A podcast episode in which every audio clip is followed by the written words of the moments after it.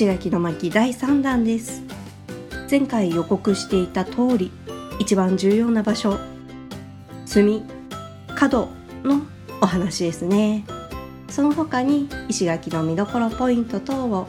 お話ししていきたいと思います。では隅角の積み方っていうのがあるんですけどそれが三木積みという積み方になるんですね。算数の3に木材の木。積むですね。三木積みは石垣の隅っこの強度を高めるための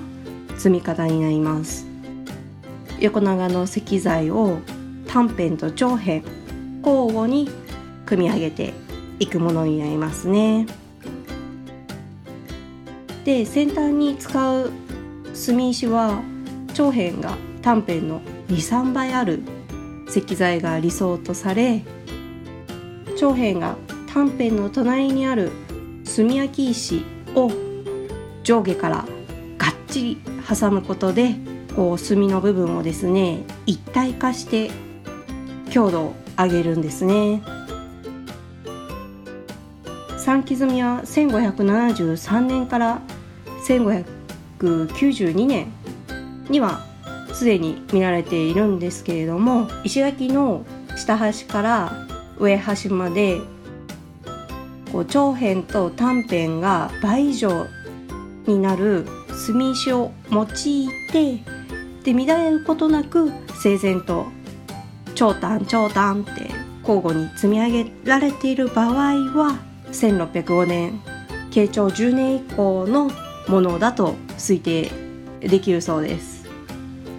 ちなみになぜ慶長10年1605年以降の石垣の技術っていうのが急速に発展していったかというと関ヶ原の戦いの結果各地に大大名が誕生して築城ラッシュが始まったからなんですね。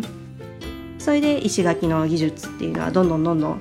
向上していくんですけれども天下武神江戸幕府が全国の諸大名に命令し行わせた土木工事のことなんですけれどもこれによって築城技術とかが広く普及したため全国的に高度な石垣の城が築かれるようになっていきました。話はちょっと変わって以前会津鶴ヶ城の会で石垣積み石膏集団この集団についてお話をちらっとしたと思うんですけれども何ていう名前の集団か覚えていますか？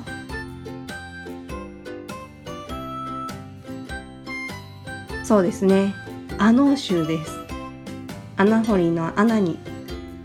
太いに合衆国の州。ですね。この集団が手がけた石垣のことを阿能積みと呼ばれるケースがあります。まあ阿能積みっていうのは阿能州の技術の高さを保持するために江戸後期以降に用いられた故障なんで一種のブランドだったんですね。では石垣を見るポイントを3つほどお話ししていきたいと思います。石垣については刻印というものと矢穴というのを探すのが私の楽しみ方になりますね。刻印っていうのは石垣に刻まれているさまざまな文字や記号のことなんですけれどもこの刻印の役割っていうのは石垣の工事に携わった大名の家紋を刻んだものだったり石を積んだ職人のサイン。作業を担当した場所を表していたとされています。他にもですね石材の原産地を表していたり奉行の名を記したと言われていたり300個以上の刻印が確認されていてその役割は今も研究されているそうですね。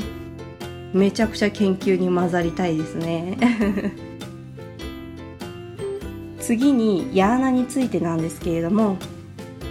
石を切る時に使う穴のことなんですね。石をまず割りたいラインに沿ってのみで穴を掘っていくんですね。この穴のことです。